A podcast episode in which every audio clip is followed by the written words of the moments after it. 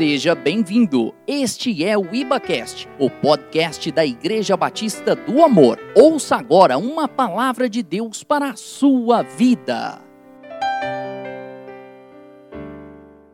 Nosso Deus é maravilhoso, Ele é sempre bom. A Sua infinita graça tem nos alcançado a cada dia. Queridos, nós estamos falando nos últimos tempos, nas últimas semanas, temos falado a respeito do desafio da graça.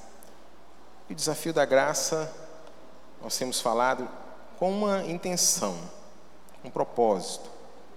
A palavra que Deus colocou no coração do pastor Ricardo, para que nós pudéssemos entendermos um pouco mais a respeito da graça e nós não fazermos confusão. Na primeira semana, nós falamos sobre o desafio da graça, o desafio da fé.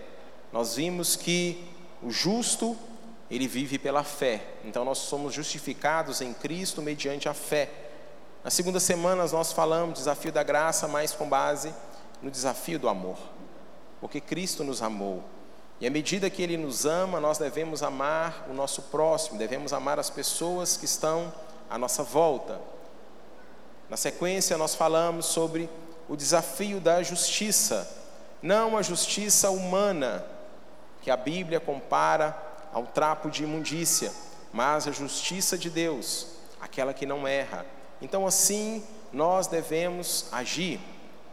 Depois, na semana passada, nós falamos sobre o desafio da santificação. Nós falamos então que a santificação é um processo que nós estamos nele. Nós, como crentes, vivemos debaixo da graça e nós falamos semana passada, com base na palavra do apóstolo Paulo, que nós vamos viver debaixo do pecado para que a graça, por acaso, seja maior. E Paulo fala para nós de modo algum, de modo algum. Nós não vamos viver debaixo do pecado para que a graça seja maior. Isso aí são pessoas que ainda não entenderam de fato o favor que receberam de Deus, porque graça significa favor imerecido, é um presente que nós recebemos do Senhor. A misericórdia o que é? É quando nós não recebemos algo que nós não merecemos. Por exemplo, quando nós pecamos, o que é que nós merecemos? A paga do pecado. E aí nós não recebemos de Deus. E Deus age então com a sua misericórdia então, misericórdia é eu não receber algo que eu merecia receber. A graça não. A graça é eu receber além. É quando eu recebo um presente. E o que, que eu fiz para receber esse presente? Não é seu aniversário, você não fez nada. Você não, não abençoou ninguém, ninguém está te retribuindo nada. Você recebeu simplesmente porque Deus te ama. Isso é graça. E nós temos falado então dessa graça bíblica. Então nós queremos entender de fato, biblicamente falando, o que é a graça de Deus. Porque é muito falado, mas às vezes pouco entendido e o que é pior, pouco vivido. Pessoas ainda têm vivido debaixo de julgo, como nós falamos semana passada, debaixo de escravidão, porque não entendem a graça. Porque é perfeitamente possível nós estarmos livres mas não sabermos. Assim é o cristão ainda que vive debaixo de regras e dogmas, princípios estabelecidos por homens e não consegue entender aquilo que Cristo fez há mais de dois mil anos atrás. Então, quando nós entendemos aquilo que Cristo fez por nós, nós vivemos então nesse processo de santificação. Então, não é simplesmente algo que nós, sabe, temos que fazer assim com gemendo, espremendo. Não, não. Quando você entende aquilo que Cristo fez, a sua entrega é total. E quando nós nos entregamos totalmente, as coisas são leves. Ser cristão é fácil, não tem nada pesado, não tem nada, sabe? Se está muito pesado, isso não é cristianismo. O pesado fala de obras, fala da carne. Isso sim é pesado. E hoje, então, nós vamos falar do desafio da graça, mas no desafio, na ótica do desafio das obras. Então, se nós estamos é, vivendo na graça, então nós não precisamos fazer mais nada, não é isso? É só receber, é isso mesmo? Não, muito pelo contrário. Porque quando nós entendemos a graça, nós entendemos que existe algo que nós então devemos caminhar. E eu gostaria que você então abrisse comigo a sua Bíblia, lá em 1 Coríntios, capítulo de número 15.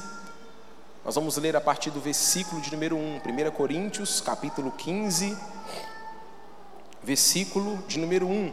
Enquanto você abre a sua Bíblia, eu quero simplesmente te lembrar que amanhã nós estamos entrando na segunda etapa, no segundo ciclo do nosso jejum e oração.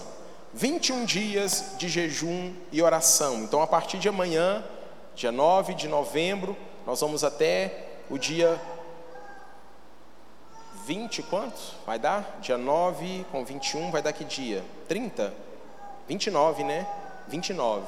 Então, vai dar dia 29 de novembro. Esse é o segundo. Nós faremos três jejuns até jejum e oração até o final do ano. Então, estamos entrando no segundo ciclo. Temos vivido esses 100 dias do impossível para o homem, mas possível para Deus. Aquilo que é impossível para o homem é totalmente possível para Deus. E o nosso jejum não é para nós mudarmos o coração de Deus, não é para Deus simplesmente ficar com compaixão, com dó de nós e simplesmente fazer algo por nós, porque nós já entendemos que Ele já fez, amém? E como um pai bondoso, o pai bondoso ele tem prazer em abençoar o filho. E a pastora Valéria falou aqui a respeito de termos essa intimidade com o Espírito Santo, de nós ansiarmos em ouvir a voz do Espírito Santo. E o jejum para que é? É para que os nossos ouvidos, nosso coração esteja inclinado para as coisas de Deus, para que nós estejamos mais sensíveis à voz do Espírito. E como nós faremos? Esse segundo ciclo será um jejum de delícias, jejum de Daniel. Como que é esse jejum? Você vai tirar algo que você gosta, algo que você assim, você ama comer. Então você vai tirar alguma coisa e durante esses 21 dias você não vai comer. Por exemplo, se você não gosta de comer é, giló, pastor, vou jejuar de giló. Eu, para mim, se eu for jejuar de giló, não vai ter efeito nenhum para mim, porque eu não, eu não gosto de coisa amarga. Então eu não jejuando de giló. Agora, tem pessoas que se tirar o giló, ele passa mal. Tira o piqui, ele fica. Vocês entendem? Então assim vai ser o nosso jejum durante esses 21 dias. Amém? Todos entenderam? Então assim será. A Bíblia diz nós vamos ler a partir do versículo de número 1. Paulo está escrevendo para essa igreja e estava tratando de alguns problemas. A igreja de Acaia, que vivia ali na antiga Grécia. E a palavra do Senhor diz assim: Também vos notifico, irmãos, o evangelho que já vos tenho anunciado, o qual também recebestes e no qual também permaneceis pelo qual também sois salvos. Se o tiverdes tal como vou-lo tenho anunciado, se não é que crestes em vão. Antes de tudo, vos entregueis o que também recebi que Cristo morreu pelos nossos pecados, segundo o que? As escrituras, e que foi sepultado e ressuscitou ao terceiro dia segundo as Escrituras, e apareceu a Cefas e também depois aos doze. Vou fazer só um parêntese antes de nós continuarmos. Então, Cristo apareceu a Cefa, Cefas e depois apareceu aos doze. Depois foi visto por mais de 500 irmãos de uma só vez, dos quais a maioria sobrevive até agora. Porém, alguns já dormem, é o que Paulo está dizendo. Depois foi visto por Tiago, mais tarde por todos os apóstolos. E afinal, depois de todos, foi visto também por mim, como por um nascido fora do tempo. Porque eu sou o menor dos apóstolos, que mesmo não sou digno de ser chamado apóstolo, pois persegui a igreja de Cristo. Mas pela graça, diga, pela graça, sou o que sou, e a sua graça que me foi concedida não se tornou vã. Olha só o que, que Paulo está dizendo. A sua graça, o favor que eu recebi do Senhor, ela não foi vã. Antes, trabalhei, diga, trabalhei, muito mais do que todos os eles. Todavia, não eu, mas a graça de Deus comigo. Portanto, seja eu ou sejam eles, assim pregamos e assim crestes. Ora, se é corrente pregar-se que Cristo ressuscitou dentre os mortos, como, pois, afirmam alguns dentre vós que não há ressurreição de mortos? O que, que Paulo está dizendo? Que não é possível as pessoas ressuscitarem. A igreja estava tendo em dúvida, as pessoas não estavam acreditando nisso. Então, Paulo, como que vocês acreditam nisso? E ele diz: e se não há, volta só um pouquinho.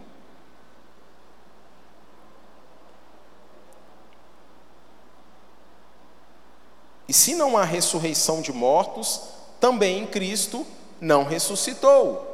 E se Cristo não ressuscitou, é vã a vossa pregação e vã a vossa fé. Então percebam o que, que Paulo está dizendo. E somos tidos por falsas testemunhas de Deus. É isso mesmo? Porque temos asseverado contra Deus que ele ressuscitou a Cristo, ao qual ele não ressuscitou, se é certo que os mortos não ressuscitam. Porque se os mortos não ressuscitam, também Cristo não ressuscitou. E se Cristo não ressuscitou, é vã a vossa fé e ainda permaneceis nos vossos pecados. E ainda mais os que dormem em Cristo pereceram. Se a nossa esperança em Cristo se limita apenas a esta vida, somos os mais infelizes de todos os homens.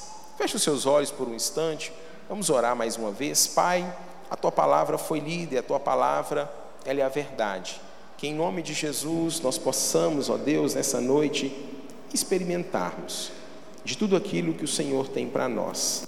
Não nos permita, ó Pai, sairmos daqui da mesma maneira que nós nos adentramos, que nós chegamos, mas sim, ó Deus, que nós saiamos daqui convictos daquilo que o Senhor fez por nós e que nós possamos entender a cada dia mais e mais da tua maravilhosa graça, em nome de Jesus. Amém.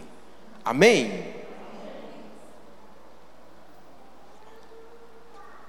Paulo escreve para essa igreja então que está passando por vários problemas. E dentre esses problemas, os judaizantes e os legalistas, eles estavam pregando contra a ressurreição dos mortos. Eles não acreditavam que era possível, como aconteceu a ressurreição de Cristo. Então, nessa parte especificamente, Paulo ele ensina a respeito da ressurreição de Cristo, e a ressurreição de Cristo é a garantia, ele escreve, da nossa própria ressurreição.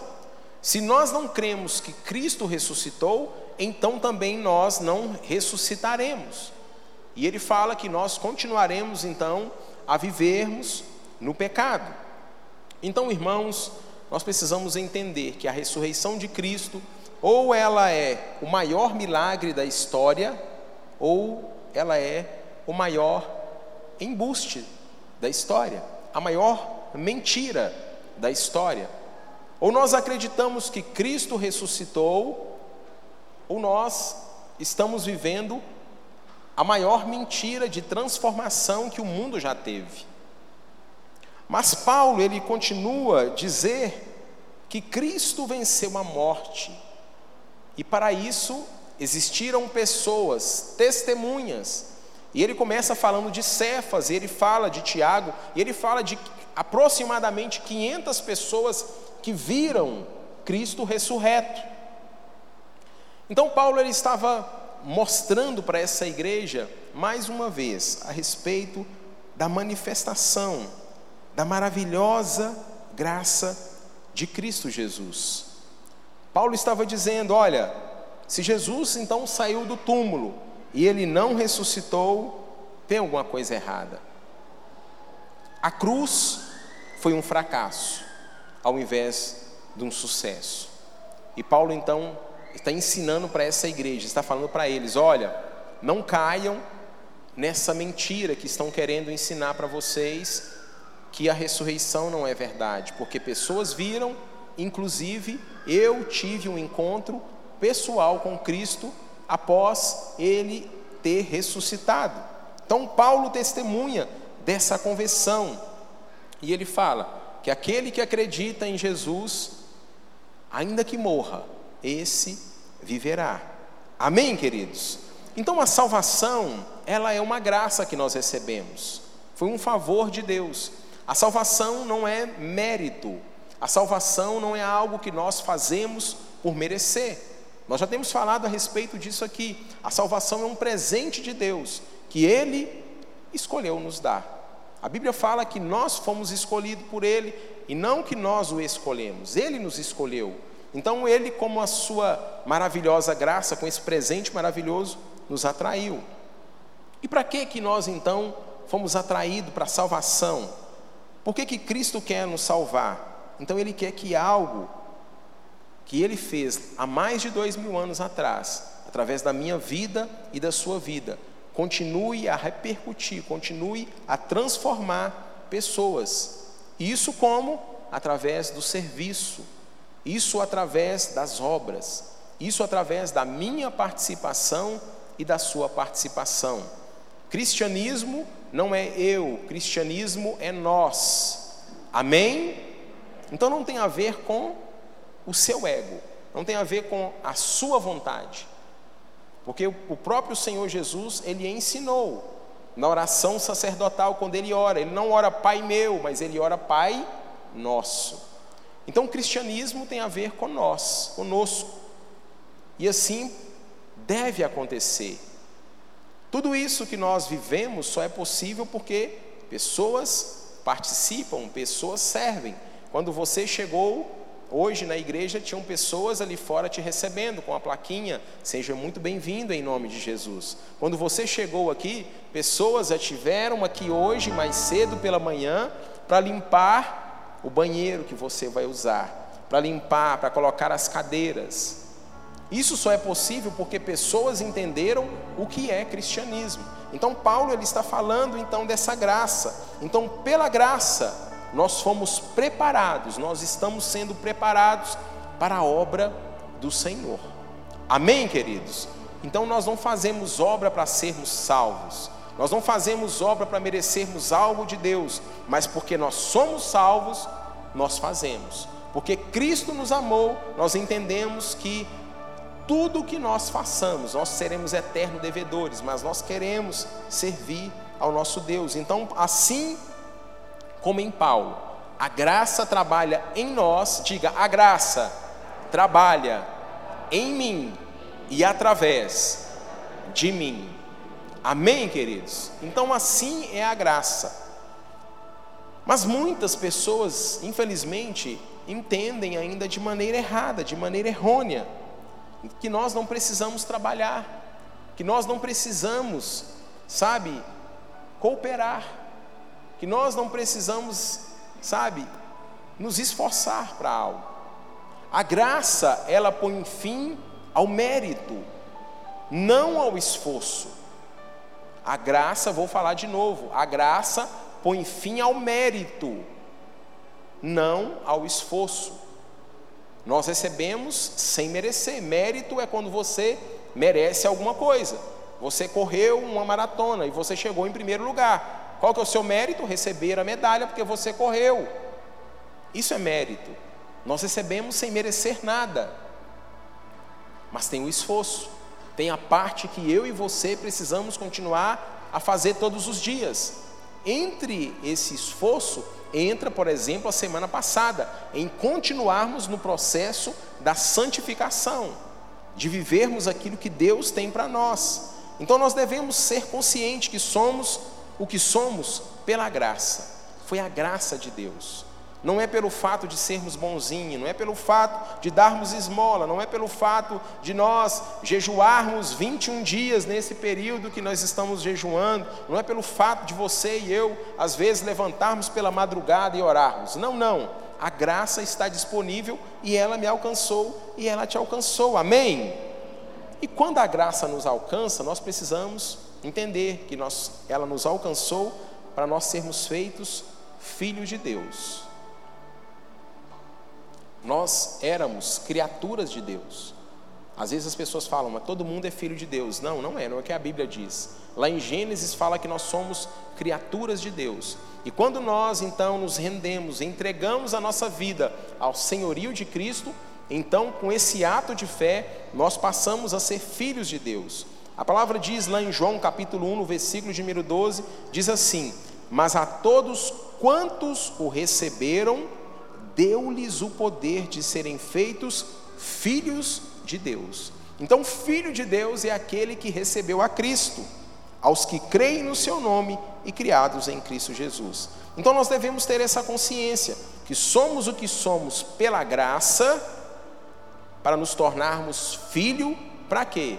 Para as boas obras. Então, é um processo. Somos o que somos não por mérito, mas pela maravilhosa graça do Senhor. Somos o que somos, eu sou o que sou, você é o que é diante de Cristo Jesus por causa da graça que te alcançou. E assim você passa então a ser filho amado. E a partir do momento que nós somos filho amado, tem um propósito. Qual é o propósito de tudo isso? De fazermos boas obras, de servirmos uns aos outros. É o que a palavra do Senhor diz lá em Efésios, capítulo 2, no versículo 10, que diz assim, Efésios 2, 10. Porque somos feitura sua, criados em Cristo Jesus, olha só, somos feitura sua, criados em Cristo Jesus para as boas obras. É que Paulo está dizendo na carta aos Efésios: somos feituras do Senhor e somos criados em Cristo para as boas obras, as quais Deus preparou que andássemos nela.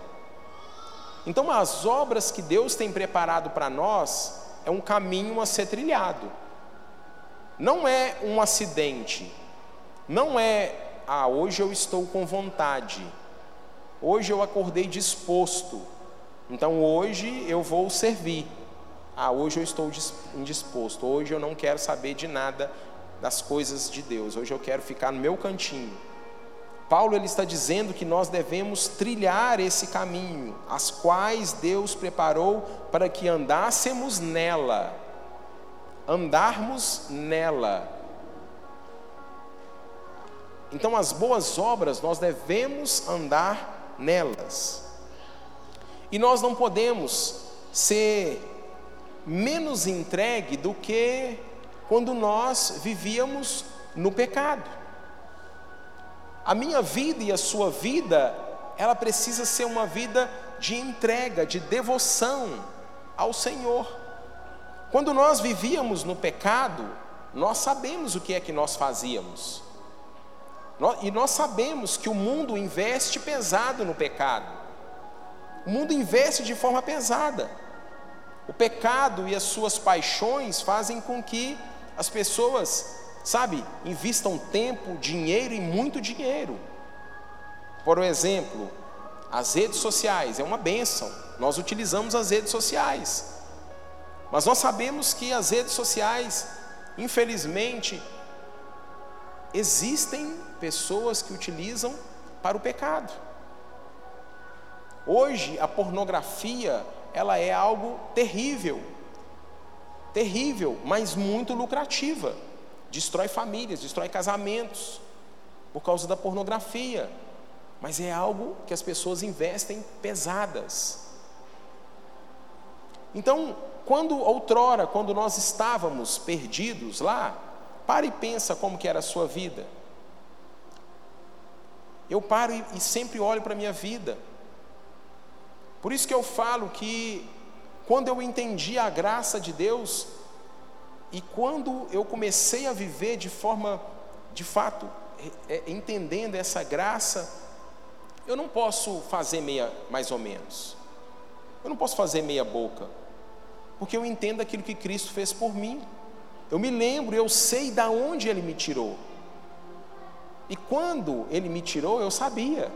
Eu investia dinheiro, passava noites nas festas, nas farras, não media esforço para estar tá na, na galera, na gandaia. Então, será que hoje, com as minhas atitudes, eu tenho servido a Cristo como eu servia ao pecado? Eu tenho feito obras para Cristo como eu fazia quando eu estava vivendo no pecado? Então é uma pergunta que tem que ecoar dentro de mim, dentro de você e nos levar a refletir. Quais obras? Qual é a intensidade das obras que nós temos feito para o Senhor? Depois de convertido, liberto, salvo, como tem sido a sua dedicação? Ela tem sido inferior ou tem sido superior a agradar ao Senhor? Isso tem que ecoar dentro de mim, dentro de você. Será que nós fomos mais dedicados ao diabo quando nós estávamos no pecado? Ou será que nós somos mais dedicados hoje a Jesus? Então a graça, irmãos, ela não põe um fim no meu esforço e no seu esforço, na minha dedicação e na sua dedicação. Existem pessoas que faziam atrocidades, como eu já citei o meu exemplo.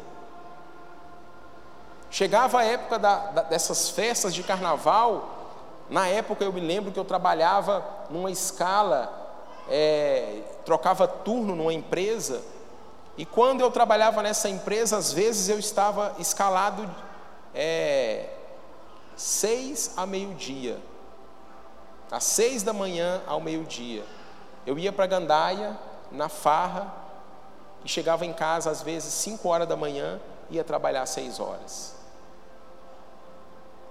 só a capa do Batman, como se diz, todo arrebentado, mas ia trabalhar. Aí, às vezes, irmãos, surge uma, um gera clamor, né, Valdinei? Surge uma situação, irmãos, vamos nos reunir para orar, irmãos, vamos jejuar, irmãos, vamos abençoar a vida do irmão que está passando por dificuldade. Aí você, quando você estava lá no pecado, você gastava, você pagava rodada de cerveja para seus amigos, para seus colegas. E não tinha problema não. Aí quanto mais você bebia, mais rico você ficava. Mas era mentira do diabo. Você ficava era endividado, gastava mais do que podia. Eu sei, foi de lá que eu saí. Agora, irmãos, quando eu olho para a minha vida hoje, eu vou medir esforço para servir a Deus? Eu não posso. Eu vou servir só da forma que eu quero, na hora que eu quero, da maneira que eu quero? Não. A obra do Senhor nós precisamos entender que ela é um conjunto de pessoas. O pa Paulo fala sobre isso. Nós somos um corpo totalmente ligados. Corpo fala de conexões. O braço está conectado no tronco. A cabeça está conectada no pescoço. Nós somos assim. Se um parar, outros terão que se desdobrar para fazer. E quando nós entendemos que o princípio da palavra de Deus, através da sua infinita graça, e nós caminhamos assim, tudo se torna o que? Mais leve. Acontece aquilo que acontecia na igreja primitiva, aonde todas as pessoas que estavam à volta daquela igreja, a palavra do Senhor diz em ato que eles tinham a simpatia de todos. Sabe por quê? Porque todos estavam envolvidos. Todos tinham prazer em estar um com o outro. A Bíblia diz que a necessidade de um era a necessidade do outro. Isso é fazer boas obras. Então, quando nós entendemos a graça, de fato, nós devemos então caminhar e nos dedicar, nos esforçar para fazer boas obras. Agora, a obra que eu e você fazemos é boa, porque no passado a obra era má. A obra era pecado. A obra levava a caminhos de morte. É o que a palavra do Senhor diz. Lá em João 3,19 diz: E a condenação é essa: que a luz veio ao mundo e os homens amaram mais as trevas do que a luz, porque as suas obras é, eram más. Está vendo? A minha obra e a sua obra era má. Quando nós não vivemos debaixo de Cristo, por mais que nós façamos, são obras que não vão ter luz. Ah, pastor, mas eu sou caridoso, eu sempre ajudei, eu sempre fiz isso. Mas você fazia muitas vezes para como uma, uma, espera de um, um mérito, de receber algo. Eu vou fazer porque Deus vai olhar para mim, vai ver que eu sou bonzinho, então Ele vai me abençoar. E graça não tem nada a ver com isso. Graça não tem nada a ver com, com isso, obra não tem nada a ver com isso. Então a minha obra, a sua obra era amar. A minha obra e a sua obra era carnal. É o que a, a Bíblia nos orienta, é o que a palavra do Senhor diz lá em Gálatas capítulo 5, a partir do versículo 19, diz: Porque as obras da carne são manifestas. A obra, quando nós vivíamos na carne, eram obras más e obras carnais. E Paulo, ele diz aqui na carta aos Gálatas quais eram. Ele diz: as obras são prostituição, impureza, lascívia, idolatria, feitiçarias, inimizades, porfia, emulação, iras, pelejas, dissensões, heresias, invejas, homicídios, bebedices, glutonarias e coisas semelhantes a estas, acerca das quais vos declaro, como já antes vos disse, que os que cometem tais coisas não herdarão o reino dos céus. Obras da carne. Ou nós andamos no espírito e vivemos nesse processo de santificação, ou então as obras da carne vão militar contra o espírito, contra o fruto do espírito. Por isso que eu falo que servir a Deus não pode ser pesado. Obra é pesado. Eu estou fazendo uma obra lá em casa. Tem dia, irmãos, que eu estou só a capa do Batman. Estou fazendo coisa que eu não estou acostumado. Pegar concreto, subir, colocar nas costas, subir escada, descer. Obra dá trabalho para caramba. Agora, as coisas de Deus, fruto é natural. Fruto do Espírito. Como eu já disse aqui certa vez, fruto a gente vê gemendo. Você não vê um fruto, uma, uma, uma, um pé de laranja, uma laranjeira gemendo para gerar uma laranja, é natural. Então, quando nós temos esse entendimento que nós vivemos debaixo da graça, que nós não fazemos na força do nosso braço, que é Cristo que nos capacita e nós fazemos tudo por Ele e para Ele, as coisas se tornam leves, as coisas se tornam suaves. Por quê? Porque nós amamos servir ao nosso Deus, nós sabemos de onde Ele nos tirou, e aí nós conseguimos nos dedicar, conseguimos realizar as boas obras do Senhor. Então a obra agora, além dela não ser mais má, dela não ser carnal, ela também não é cheia de justiça própria. É o que Paulo diz lá em Filipenses capítulo 3, 9. Ele diz: E seja achado nele, não tendo a minha justiça que vem da lei, mas a que vem pela fé em Cristo, a saber, a justiça que vem de Deus pela fé. Então, as nossas obras, elas não podem ser baseadas em justiça própria. Quando nós fazemos a obra baseada em justiça própria, nós fazemos assim: esse irmão merece, ah, então eu vou ajudar ele. Ah, aquele ali não, Rodney não merece, não, vou ajudar ele não. Justiça própria. Ah, aquele irmão pisou, vacilou comigo, pisou no meu pé. O irmão passou, nem me cumprimentou. Ah, aquele ali eu não vou ajudar, não. Justiça própria. Isso é justiça própria. Irmãos, quem é que nunca pecou aqui? Levante a mão. Quem é que nunca errou com uma pessoa? Levante a mão, atire a primeira pedra. E às vezes nós queremos ser implacáveis com os outros. E as obras do Senhor, elas não são assim, não é baseada na justiça própria. Então elas não são más, não são carnais. E também as obras nossas, elas não são mortas. Porque a obra daquele que está debaixo do pecado é obra morta. E o autor aos Hebreus, no capítulo 6, no versículo 1, ele diz: Pelo que deixando os rudimentos da doutrina de Cristo, prossigamos até a perfeição, não lançando de novo o fundamento do arrependimento de obras mortas e de fé em Deus. É possível fazermos obras e elas serem mortas. Sabe por quê? Porque nós estamos fazendo debaixo da lei, debaixo do pecado. E para Deus não tem serventia nenhuma. Para Deus não serve de nada. E isso é muito sério. Então nós vivemos debaixo dessa graça. Então Paulo ele está dizendo, olha, vocês devem viver então debaixo da graça. Vocês devem viver debaixo da luz. Vocês tiveram um encontro com Cristo.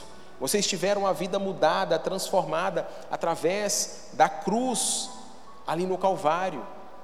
E essa cruz do Calvário, ela não foi em vão, porque Cristo ressuscitou ao terceiro dia. É isso que Paulo está dizendo. Vocês receberam, agora tudo o que eu faço, eu faço pela graça. É isso que Paulo está dizendo. A diferença então agora é que Antes nós praticávamos, às vezes, boas obras, mas na carne, obras mortas, agora não. As obras que nós praticamos são boas diante do Senhor. Sabe por quê? Porque a minha natureza e a sua natureza foi regenerada através de Cristo Jesus. Com o novo nascimento houve uma regeneração. Cristo fez tudo novo. Houve uma mudança na minha vida e na sua vida. É o que Pedro diz lá na sua primeira carta, no capítulo 1, no versículo de número 23. Ele diz: sendo de novo gerados. É o que Paulo também fala do novo nascimento. É o que Jesus também fala do novo nascimento. É possível voltar para o ventre da minha mãe? O sumo sacerdote foi perguntar para Jesus: como é possível esse novo nascimento? Nicodemos ficou em dúvida. Eu vou ter que voltar para o ventre da minha mãe? Como é possível? Mas Jesus estava falando não desse nascimento natural, mas do nascimento espiritual. E quando nós nascemos espiritualmente em Cristo Jesus, há uma regeneração. Algo é transformado. Então, Pedro ele diz, sendo de novo gerados. Mas agora, não de semente corruptível, mas de incorruptível, pela palavra de Deus, viva e que permanece para, para sempre. Amém? Permanece para por que, que às vezes nós queremos viver e esquecer que é para sempre? Por que, que às vezes nós começamos a servir o Senhor? Por que, que nós começamos às vezes a caminhar no Senhor e desistimos? Sabe por quê? Porque não, não vivemos debaixo da graça, não entendemos a graça.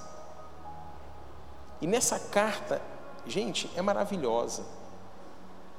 Paulo ele fala de uma maneira tão maravilhosa, ele fala a respeito da lei, ele fala da graça em Romanos, ele fala em Coríntios, ele fala em Gálatas. É algo assim que nós precisamos entender. E quando nós entendemos isso, sabe, tudo muda. E a minha obra e a sua obra, então, ela passa a ser verdadeira, ela passa a ser boa diante de Deus. É o que João diz lá em, no capítulo 3, no versículo de número 21. Isso acontece comigo.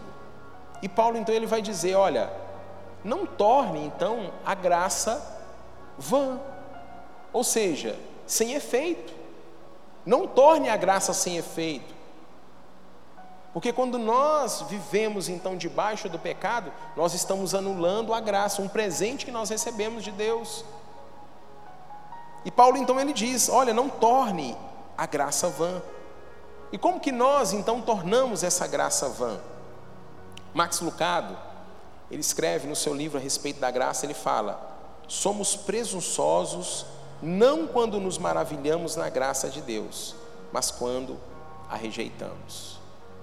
Vou ler de novo. Somos presunçosos não quando nos maravilhamos na graça de Deus, mas quando a rejeitamos. Quando que nós rejeitamos? Voltando aos velhos rudimentos, voltando às velhas práticas. Isso é terrível. Então, quando nós não trabalhamos, quando nós não cooperamos, quando nós não nos envolvemos na obra do Senhor, nós estamos rejeitando aquilo que Ele fez há mais de dois mil anos atrás. Nós estamos dizendo aquilo que o Senhor fez não foi suficiente. Se eu fui alcançado pela infinita graça de Deus, o que, que eu posso fazer? levar essa graça para outras pessoas, falar dessa graça, desse amor que vem e transforma. Então, primeiramente, isso acontece quando nós rejeitamos a graça, quando nós tentamos acrescentar algo à graça na obra da cruz. Quando nós começamos então a agir na carne e não na fé. Isso faz com que a graça seja vã. Eu quero acrescentar algo mais. Eu preciso de algo mais. E nós não precisamos. Primeiro ponto, quando nós tornamos a graça vã. Segundo ponto, quando então eu não coopero. Quando não, eu não quero trabalhar. Ah, deixa para o irmão do lado. Ah, limpar não. Já tem muita gente que limpa. Ah, pregar não, já tem muita gente que prega. Anunciar o evangelho na minha família? Não, para quê? Minha família você não conhece. São pessoas difíceis, não merece não. E quem disse que você merecia? Quem disse que nós merecíamos? Então, irmãos, nós somos chamados a sermos cooperadores do Senhor. Jesus, certa vez, estava conversando com os seus discípulos e ele falava: Olha, olhem para a seara, olhem para os campos, os campos já estão preparados, é só vir colher. Olha para vocês verem, já está branquinho, está no tempo da colheita. Mas o que, que Jesus fala? Agora vocês precisam rogar ao Pai para que envie o que? Trabalhadores, cooperadores. Porque a seara é grande, mas os trabalhadores são poucos. Irmãos, quando nós entendemos a graça de Cristo, quando nós entendemos o que Cristo fez por nós, nós não podemos simplesmente entrar por essas portas, sair e vivermos como se nada tivesse acontecido. Irmos para nossa casa, não falarmos do amor de Jesus para ninguém que nós conhecemos, não nos envolvermos com as pessoas que estão à nossa volta, não nos, nos envolvermos com os vizinhos que Deus colocou à nossa volta, no trabalho que Deus nos colocou. Nós falamos aqui recentemente, nada acontece por um acaso. Deus planejou todas as coisas, Deus estabeleceu o local que você nasceria, Deus estabeleceu a família que você nasceu, Deus estabeleceu inclusive o local que você mora com um propósito, para que eu e você anunciemos a Sua maravilhosa graça para essas pessoas que estão vivendo debaixo do pecado, para que as pessoas entendam, para que as pessoas vivam em liberdade para que as pessoas possam ser, sabe, libertas do, do cativeiro, das algemas, dos grilhões que prendem. Isso é nós entendermos e vivermos o desafio da graça. Então, quando nós ficamos inertes, parados, nós estamos falando que a graça foi vã. Nós estamos dizendo que a ressurreição de Cristo foi vã. Nós estamos dizendo que aquilo que Cristo fez há mais de dois mil anos atrás não valeu de nada. Então há algo que eu e você precisamos fazer nos dias de hoje. É por isso que Paulo ele diz que a sua graça me foi concedida, não se tornou vã, antes trabalhei muito mais do que todos eles. A respeito de quem Paulo estava falando? Dos outros apóstolos. Foi o último a ser chamado, foi chamado depois que Cristo havia ressuscitado. Cristo aparece para ele e chama Paulo.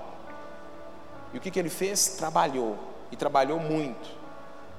E ele mesmo está dizendo: Olha, a sua graça, Senhor, que me foi dada, que me foi concedida, ela não foi vã. E esse deve ser o meu entendimento e o seu entendimento, Senhor a graça que o Senhor me alcançou, o favor, se hoje eu tenho vida e eu vou passar a eternidade com o Senhor, ela não pode ser vã. Eu tenho que levar mais pessoas a terem esse entendimento.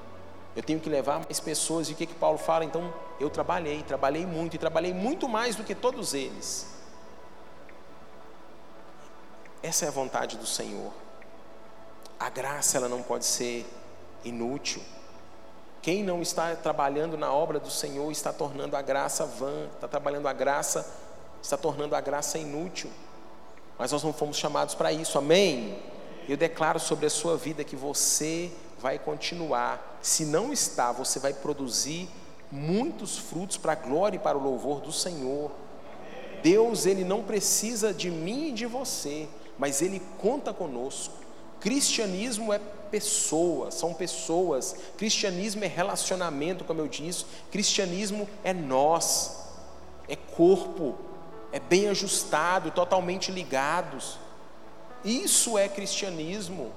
Cristianismo não se resume a nós estarmos aqui reunidos ouvindo a palavra, ou às vezes você aí pela internet na sua casa, ou lá na sua casa você lendo a Bíblia. Não é isso. Isso faz parte, isso é uma parte, mas não se resume a isso. Tem algo que eu e você precisamos fazer. Então, quando Paulo ele se converte, ele entende que a sua vida, que a sua obra não, não passava de estrume, de esterco, porque ele achava que ele estava fazendo a coisa certa. O que haviam sido ensinado para ele, ele achava que estava fazendo o certo. Mas quando ele tem os seus olhos abertos, as escamas caem, e ele enxerga o que Cristo havia feito por ele, ele fala: Olha, toda a obra que eu fiz, tudo que eu fiz, não se passava de esterco. Ele diz isso na palavra, está escrito lá em Filipenses capítulo 3, no versículo de número 8, que ele diz: e na verdade tenho também por perda todas as coisas, pela excelência do conhecimento de Cristo Jesus, meu Senhor, pela qual sofri a perda de todas essas coisas e a considero como esterco, para que possa ganhar a Cristo e seja achado nele. Então, irmãos, o que, é que Paulo está dizendo? Tudo que eu perdi, tudo que eu abri mão, tudo que me tomaram, eu considero isso de fato como perda, mas tudo isso, sabe o que, foi? Foi esterco. Então, irmãos, quando nós abrimos mão de coisas que às vezes nós achamos que é bom, às vezes nós achamos que, mas isso não está produzindo nenhum fruto de glória para o Senhor Jesus, e se porventura nós perdermos, se porventura nós não tivermos mais, descansa o seu coração. O que nós precisamos é ser achados nele, é o que Paulo está dizendo nós precisamos ser encontrados em Cristo todos os dias.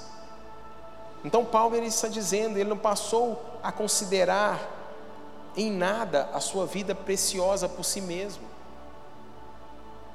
Falou: a minha vida, olha, ela não é preciosa, a menos que eu complete a carreira que me foi proposta, a menos que eu testemunhe daquilo que Cristo fez por mim.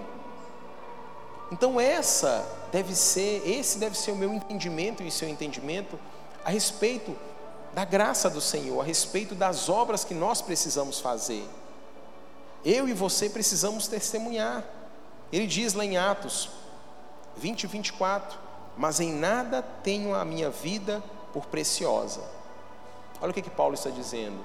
Em nada tenho a minha vida por preciosa, contanto que cumpra com alegria a minha carreira e o ministério que recebi do Senhor Jesus, para dar testemunho do Evangelho da graça de Deus. Vejam o que, que Paulo está dizendo. Assim deve, deve ser comigo e com você. Mas em nada tenho a minha vida por preciosa, contanto que cumpra com alegria a minha carreira Assim deve ser comigo e com você, querido. A obra que nos está proposta. Porque, irmãos, quando nós então vivemos e entendemos que quando Cristo se entrega por nós, nós recebemos essa graça maravilhosa, essa graça que nos constrange, quando nós entendemos que pela muita graça, pelo muito amor, pelo muito favor, sabe o que, que acontece? muita graça, muito amor, muito favor de Deus tem que gerar muito constrangimento em mim e em você. Muito constrangimento. Você tem que se sentir constrangido quando a tentação bater a sua porta. Você tem que se sentir constrangido quando você sabe que você precisa fazer algo e você não faz. Nós precisamos nos sentir constrangidos quando nós sabemos que o corpo necessita de nós, necessita de mim, de você, e nós estamos inerte, nós estamos deixando para que o outro faça.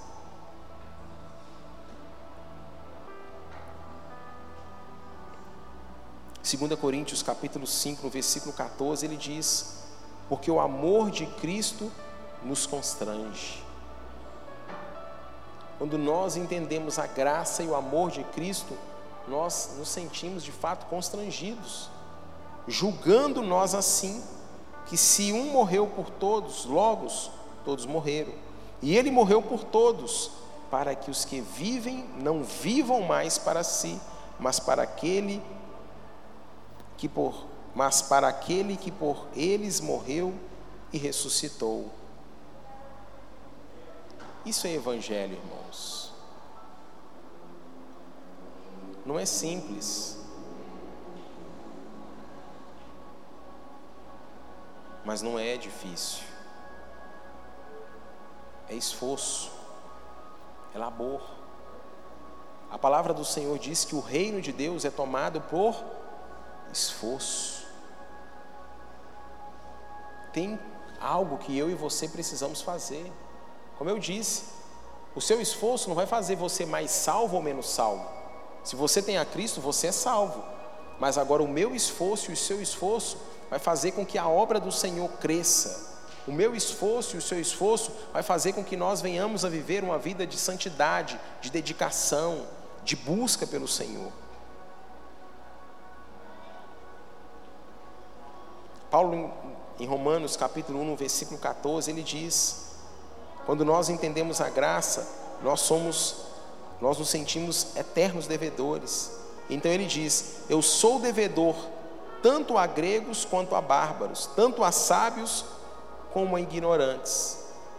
Uma outra versão ele diz: Pois é meu dever pregar a todos, tanto aos civilizados quanto aos não civilizados tanto aos instruídos como aos sem instrução. Paulo fala assim: sede meus imitadores, como eu sou de. Sede meus imitadores, como eu sou de. Então nós devemos ser imitadores disso que Paulo está falando. É meu dever, é minha responsabilidade você precisa ter esse entendimento, é sua responsabilidade, é seu dever pregar a todos, tantos aos civilizados como aos não civilizados, tanto aos instruídos como sem instrução. Cruzou na sua frente, é meu dever, é seu dever falarmos da graça, do amor de Deus. Assim Paulo está dizendo. Então, irmãos, nós somos salvos pela graça. A graça nos alcançou. Não foi mérito, não foi algo que você fez para você merecer, mas há algo que eu e você ainda precisamos caminhar dia após dia para recebermos tudo aquilo que Deus tem para nós. A palavra do Senhor diz que a obra do justo condiz à vida, a do ímpio não. É o que está escrito lá em Provérbios 10, 16. A obra do justo conduz à vida. Tudo o que você faz na presença do Senhor vai conduzir à vida, vai gerar vida. Amém, queridos? Quantos estão entendendo? Isso é descortinador.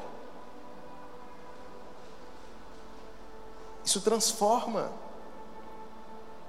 E mais, irmãos, precisamos entender que para o local que nós vamos, não vai haver mais obra. A obra deve ser feita aqui e agora. Se você não fizer aqui, você não vai ter outra oportunidade. Há um ditado popular que a oportunidade, ela não costuma passar duas vezes na nossa frente, né? Cavalo selado passou na sua frente, você tem que montar. Na obra do Senhor é a mesma coisa. Depois que nós formos arrebatados, lá não vai ter obra para fazer. Então, o que tem a ser feito é aqui. Lá vai ser galardão daquilo que você fez aqui na terra. Lá vai ser algo que nós receberemos através daquilo, das obras que nós fizemos aqui na terra. Você tem a Cristo, todos vão para o céu. Agora, o galardão vai ser de acordo com as obras que nós executamos aqui. Então, lá no céu não vai ter mais nada para a gente fazer, não vai ter obra. Lá não vai ter órfão para você visitar, não vai ter viúva para você visitar, não vai ter casa para você limpar, lá não vai ter enfermo para você visitar, lá não vai ter nada disso. A obra, ela é aqui. Então, às vezes, nós, nós aceitamos a Cristo e continuamos a viver como se fosse apenas uma religião. Aí nós estamos vivendo então debaixo da lei, debaixo do jugo. Se não há transformação, se não há envolvimento, você, eu sinto muito te falar, mas você está vivendo uma religião, mas você não está vivendo Cristo na plenitude. E essa palavra às vezes pode parecer dura, mas é uma palavra que traz vida, é uma palavra que nos liberta. Foi para isso que nós somos chamados. Então, em Eclesiastes capítulo 9, no versículo 10, diz: Tudo quanto vier à mão para fazer, olha só, tudo que vier à mão para fazer, faze-o conforme as tuas forças, porque na sepultura, para onde tu vais, não há obra. Irmãos, então eu tenho aprendido isso, tenho tentado, me esforçado para viver tudo isso. Chegou na minha mão para fazer, faça. Agora, faça não para homens, faça para o Senhor. Porque quando nós fazemos para o Senhor e nós temos esse entendimento, tudo é diferente. Quando nós fazemos para o homem, primeiro pisão no dedinho que ele der no seu, você vai ficar revoltado. Primeiro pisão que ele der, uma resposta que ele der em você, você vai ficar. Agora, quando nós fazemos para o Senhor, estou servindo o irmão, mas para quem que você está fazendo? Para o Senhor. O irmão pisou no seu pé, te empurrou, te derrubou, fez coisa que você não Senhor, foi para ti. Sabe o que é isso? Galardão. Os céus estão vendo, o Senhor está vendo tudo isso. Foi para isso que nós somos chamados, amém, queridos? Foi para isso. Então nós devemos ser sempre abundantes na obra do Senhor, envolvidos. Se envolva, trabalhe, sabe? Saia daqui com essa convicção no Senhor. Saiba que o seu, trabalho Saiba que o seu trabalho no Senhor não é vão. Ele está vendo. É o que a palavra do Senhor diz lá em 1 Coríntios 15, 58. Paulo ele diz, portanto, portanto é o que? Uma conclusão, não é? Portanto, ele está dizendo, meus amados irmãos, sede firmes e constantes. Sejam firmes e constantes, sempre abundantes na obra do Senhor, sabendo que o vosso trabalho não é vão no Senhor. Paulo está dizendo: sejam firmes e constantes, perseverem, constante. Não é, não é como eu falei, hoje eu faço, amanhã eu não faço. Hoje eu quero fazer, amanhã eu não quero mais. Paulo está dizendo: sejam firmes e constantes, porque o trabalho de vocês não é vão no Senhor. O trabalho de vocês não é vão para o pastor, não é vão para mim. Da mesma forma que vocês trabalham, eu também devo trabalhar para o Senhor.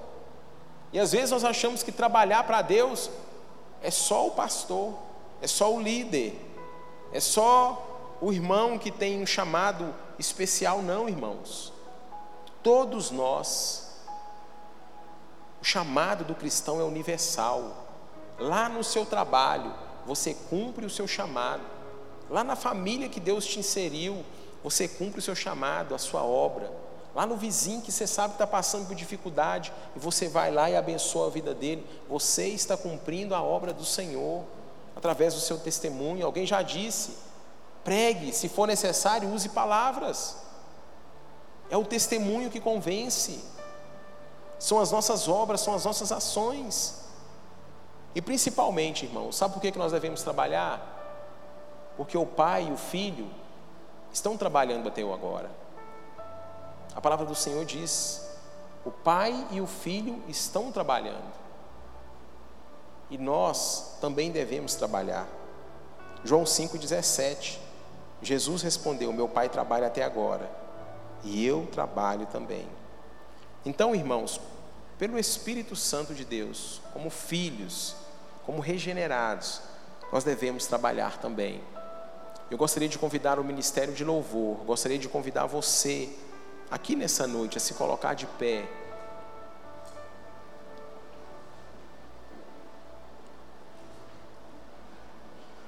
A sair daqui diferente. A sair daqui com o coração totalmente entregue e rendido a Cristo. Às vezes nós cantamos, tudo que tenho, tudo que sou, o que vier a ser, entrego a Ti, Senhor. E cantamos tantas músicas bonitas que às vezes nós choramos. Às vezes toca lá no fundo da nossa alma. Mas eu quero te falar nessa noite que, em nome de Jesus, o Senhor tem chamado nesse tempo, para essa geração, pessoas como eu e você. Pessoas que às vezes nós achamos que são improváveis. Pessoas que o mundo fala, esse não. Pessoas que o mundo fala, não, esse aqui não dá certo. Mas pessoas que estão dispostas a abrirem mão, às vezes, até mesmo do seu conforto, até mesmo do seu tempo, para se dedicar às coisas do Senhor. E assim nós devemos ser. Como o apóstolo Paulo fala, sabe, as coisas que hoje eu tenho, considero como perdas. E, as que eu, e a que eu perdi, ó, tem problema nenhuma. Tem problema algum. Gostaria de convidar você nesse momento a fechar os seus olhos. a orar, a pedir o Senhor.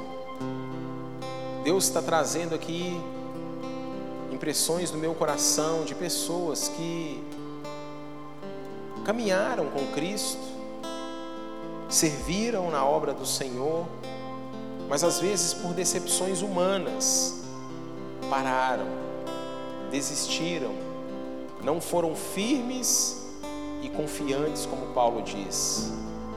Mas o Senhor, nessa noite, Ele está te chamando de volta. O Senhor, nessa noite, Ele está te chamando, filho, venha. Filho, vem como você está. É tempo, é tempo de você avançar no seu chamado ministerial. É tempo de você se entregar. É tempo de você lançar aos meus pés. Eu quero te usar, filho. Eu quero te usar como você nunca imaginou. Eu quero fazer com que pessoas conheçam a Cristo através da sua vida. Através da sua vida, almas se renderão a mim. Pessoas terão uma vida transformada. Casais terão o casamento mudado e transformado através da sua devoção, através da sua entrega. Filho, eu quero te usar. Filho, chegou o tempo de você avançar. Chegou o tempo de você balançar a poeira. Chegou o tempo de você arregaçar as mangas. Chegou o tempo de você parar.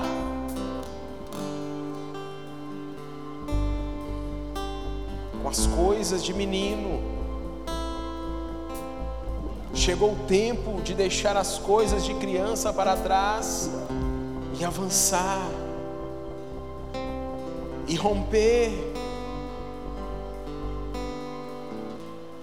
Feche os seus olhos, todos de olhos fechados. Alguém pode apagar a luz ali por mim, para mim, por gentileza.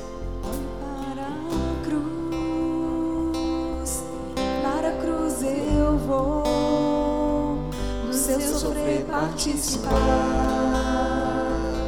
da sua obra vou cantar meu Salvador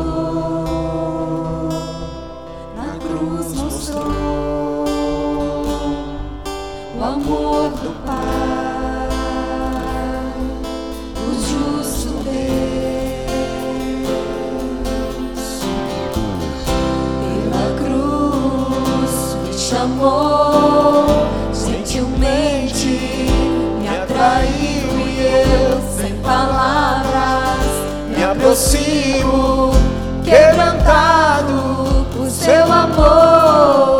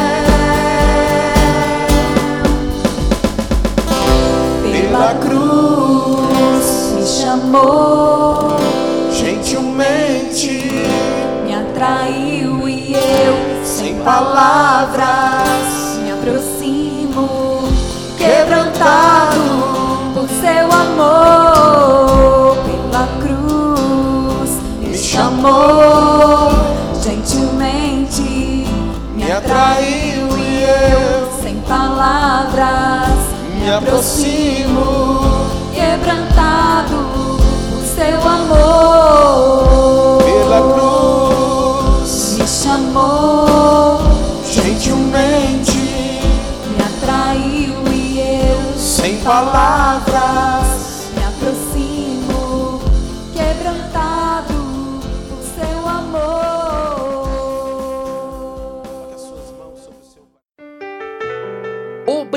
por acessar o IbaCast. Acesse nossas redes sociais. Siga Igreja Batista do Amor. Até a próxima!